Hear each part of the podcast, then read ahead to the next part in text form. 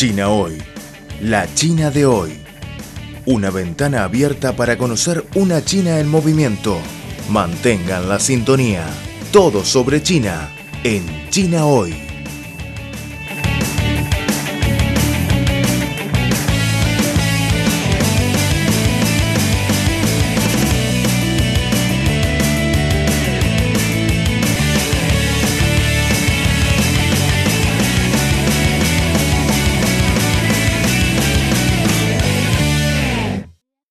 Al ritmo de China, trata de ofrecer una mirada real de lo que sucede nacional e internacionalmente de manera pormenorizada. En este programa nos podemos relajar tras la jornada laboral y ponernos al día con los últimos acontecimientos en política, economía, ciencia y gastronomía de China. Todos son temas de actualidad.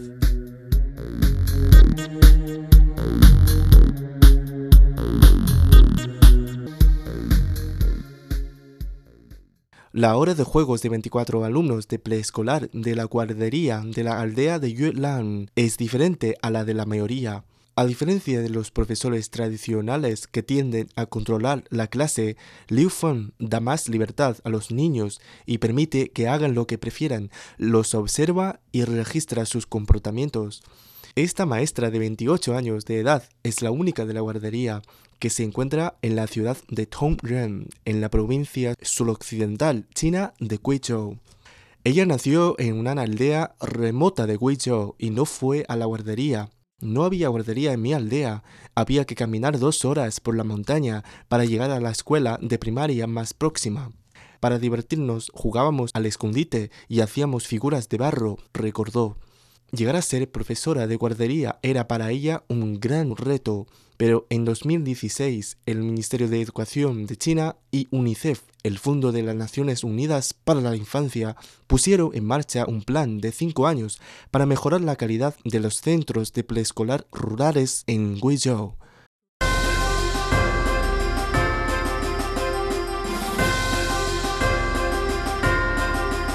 Están escuchando Al ritmo de China, un programa de divulgación de los nuevos avances de China. Un programa que se apega a la actualidad con las novedades de la sociedad de China.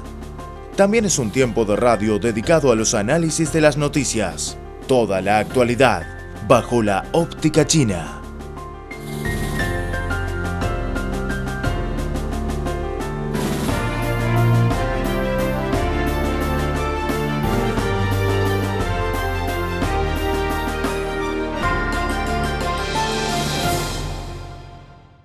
El proyecto se fija como objetivo beneficiar a cerca de 10.000 preescolares de 100 guarderías en Guiyang, Zunyi y Tongren, además de la prefectura autónoma Miaotong de Shandongnan. Dentro del proyecto, los profesores rurales acceden a formación y apoyo de expertos en educación infantil temprana de forma regular, indicó Chen Shefeng, especialista de UNICEF para el desarrollo y la educación infantil. Además, se han creado centros de recursos educativos en Tongyang, de forma que las guarderías pueden compartir libros y material didáctico.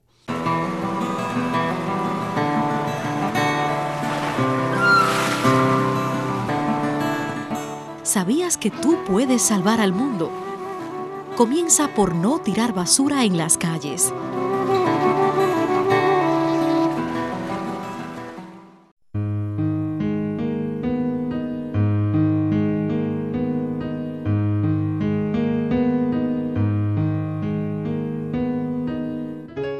Vida de bajo carbono, transporte ecológico, desarrollo sostenible. Términos que se escuchan cotidianamente y con los que la sociedad china está cada vez más comprometida. Vida de bajo carbono, la opción de China y el mundo. Un futuro para el planeta.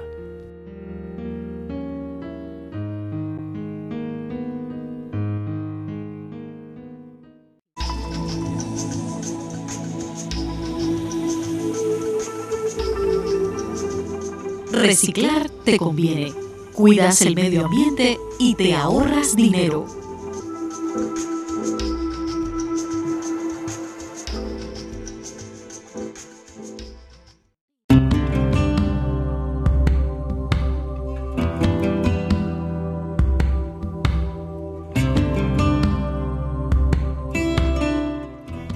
Sufrimos los efectos de las altas temperaturas como consecuencia del calentamiento global, pero también somos más conscientes de la conveniencia de una vida de bajo carbono. A pesar del deshielo de los glaciares y la subida del nivel del mar, la batalla contra el calentamiento global continúa.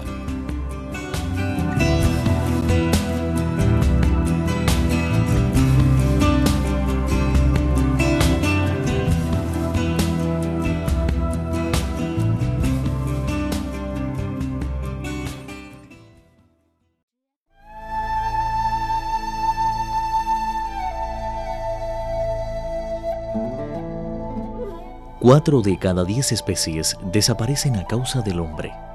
La llegada de la sociedad industrial aceleró el ritmo de extinción de las especies. Ahora un octavo de las plantas, un cuarto de los mamíferos, un noveno de las aves y un cuarto de los anfibios están en peligro de extinción. El hombre tala árboles, desvía o rellena ríos, destruye el hábitat de muchas especies, contamina, practica la caza furtiva o la compra y venta de animales.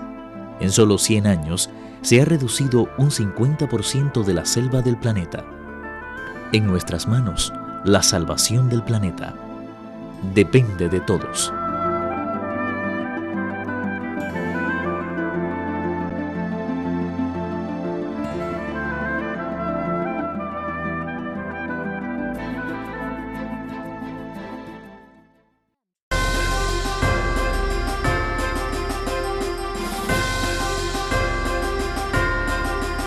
Están escuchando Al ritmo de China, un programa de divulgación de los nuevos avances de China. Un programa que se apega a la actualidad con las novedades de la sociedad de China. También es un tiempo de radio dedicado a los análisis de las noticias. Toda la actualidad bajo la óptica china.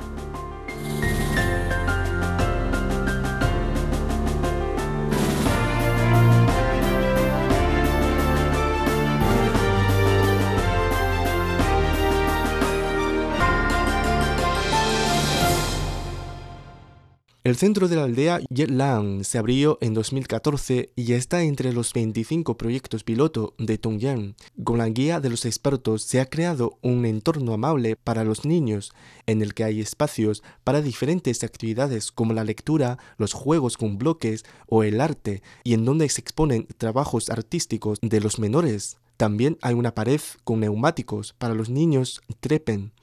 La profesora no sigue los antiguos métodos de enseñanza y considera que su trabajo no es solo transmitir conocimientos, sino fomentar los intereses de los niños y contribuir a su desarrollo general y su bienestar. Les cuento historias recopiladas por los expertos en el Ministerio y de UNICEF para mejorar su competencia lingüística y matemática y sus habilidades sociales y ayudo a los de más edad a que se preparen para la escuela primaria, indicó Liu. La clase no está dominada solo por ella y la mayor parte del tiempo los alumnos pueden elegir un espacio y aprender por sí mismos.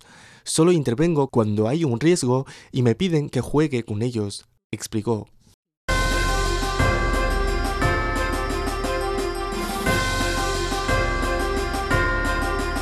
Están escuchando Al ritmo de China, un programa de divulgación de los nuevos avances de China un programa que se apega a la actualidad con las novedades de la sociedad de China.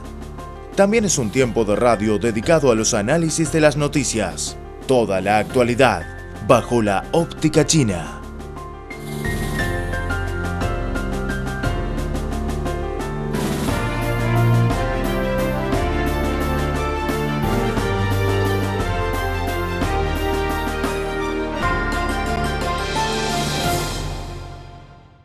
Tong Yen puso en marcha en 2013 un programa para habilitar guarderías dentro del que, en lugar de construir nuevos edificios, se aprovecharon aulas de escuela de primaria y secundaria de oficinas de los comités de asuntos de los aldeanos.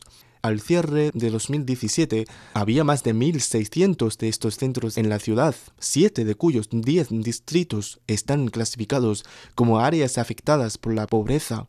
Antes de que se crease la guardería de Yerlang, los residentes del entorno debían desplazarse en motos para llevar a los niños a la guardería central o pagar 200 yuanes, 31 dólares al mes por un bus especial.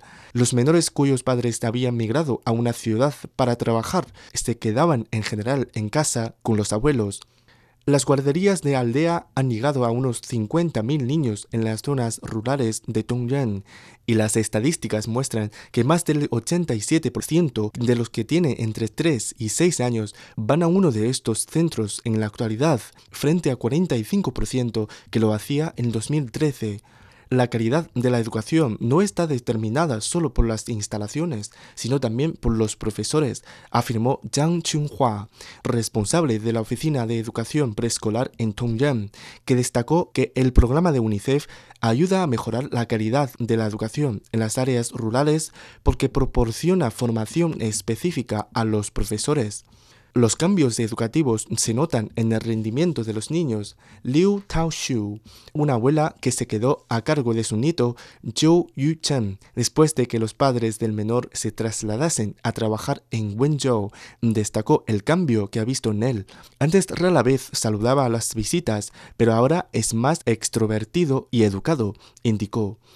Liu Fen asiste a actividades de enseñanza e investigación en el centro de Gao Ping dos días al mes, en los que debate sobre su interacción con los alumnos, analiza los problemas de desarrollo que ha detectado y prepara actividades también recibe ayuda de los expertos a través de llamadas telefónicas y las redes sociales. Aunque su salario es de apenas 2.000 yuanes al mes y solo va a su casa una vez a la semana por la distancia, la profesora disfruta de su trabajo. Me gustan los niños y me esfuerzo continuamente para darles a los niños de rural una educación similar o incluso mejor que la de los de la ciudad, afirmó.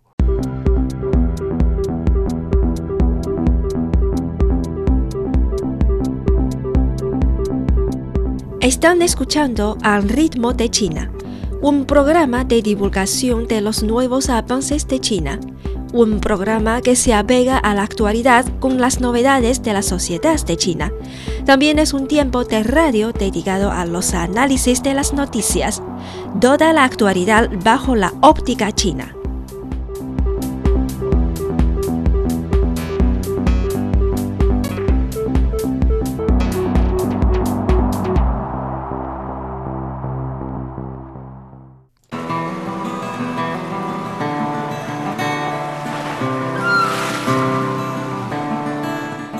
¿Sabías que tú puedes salvar al mundo? Comienza por no tirar basura en las calles.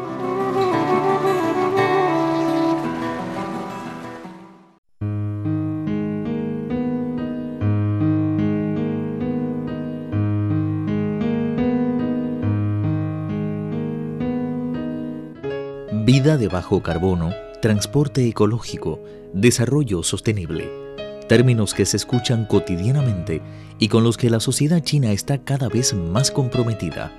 Vida de bajo carbono, la opción de China y el mundo. Un futuro para el planeta.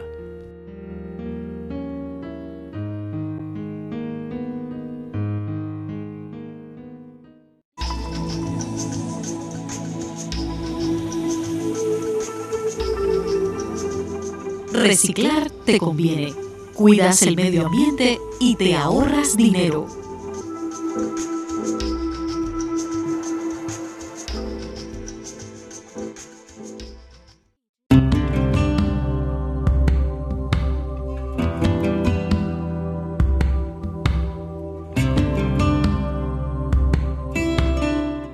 Hoy día sufrimos los efectos de las altas temperaturas como consecuencia del calentamiento global, pero también somos más conscientes de la conveniencia de una vida de bajo carbono.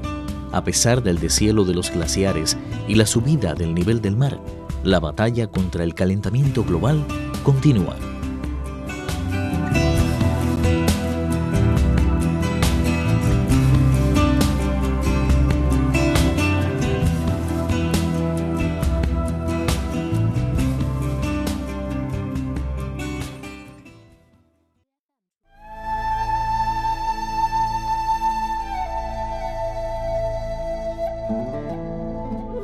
Cuatro de cada diez especies desaparecen a causa del hombre. La llegada de la sociedad industrial aceleró el ritmo de extinción de las especies. Ahora un octavo de las plantas, un cuarto de los mamíferos, un noveno de las aves y un cuarto de los anfibios están en peligro de extinción. El hombre tala árboles, desvía o rellena ríos, destruye el hábitat de muchas especies, contamina, practica la caza furtiva o la compra y venta de animales. En solo 100 años se ha reducido un 50% de la selva del planeta. En nuestras manos, la salvación del planeta depende de todos.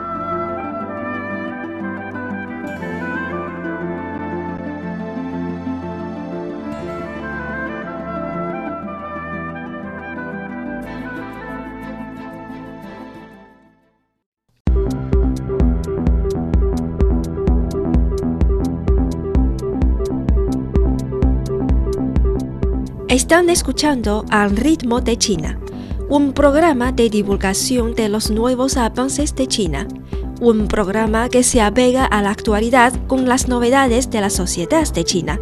También es un tiempo de radio dedicado a los análisis de las noticias, toda la actualidad bajo la óptica china.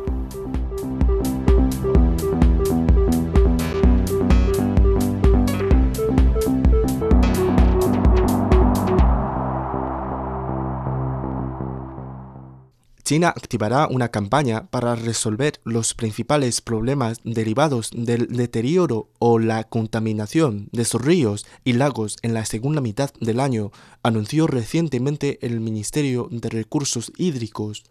La campaña consta de cuatro patas, dos de ellas relativas a la ocupación ilegal de la costa y el tratamiento de residuos sólidos a lo largo del río Yangtze, el más largo de China. A lo largo del año se desarrollará un programa de inspección y rectificación para tratar los residuos sólidos en el río Yangtze. La restauración del entorno ecológico es una cuestión destacada para el desarrollo de la franja económica del río Yangtze. El Ministerio de Ecología y Ambiente ha enviado equipos a la región para inspeccionar el vertido ilegal de residuos sólidos. Los vertidos en las represas y la extracción ilegal de la arena también están incluidos en el plan de acción que señala el papel de los jefes del río y jefes del lago en el refuerzo de control policial de la gestión de recursos.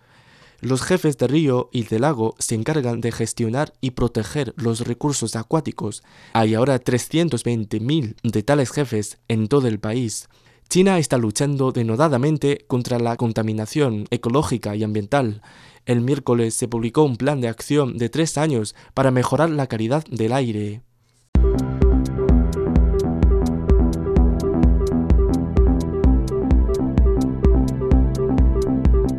Están escuchando Al ritmo de China, un programa de divulgación de los nuevos avances de China un programa que se apega a la actualidad con las novedades de la sociedad de China. También es un tiempo de radio dedicado a los análisis de las noticias, toda la actualidad bajo la óptica china.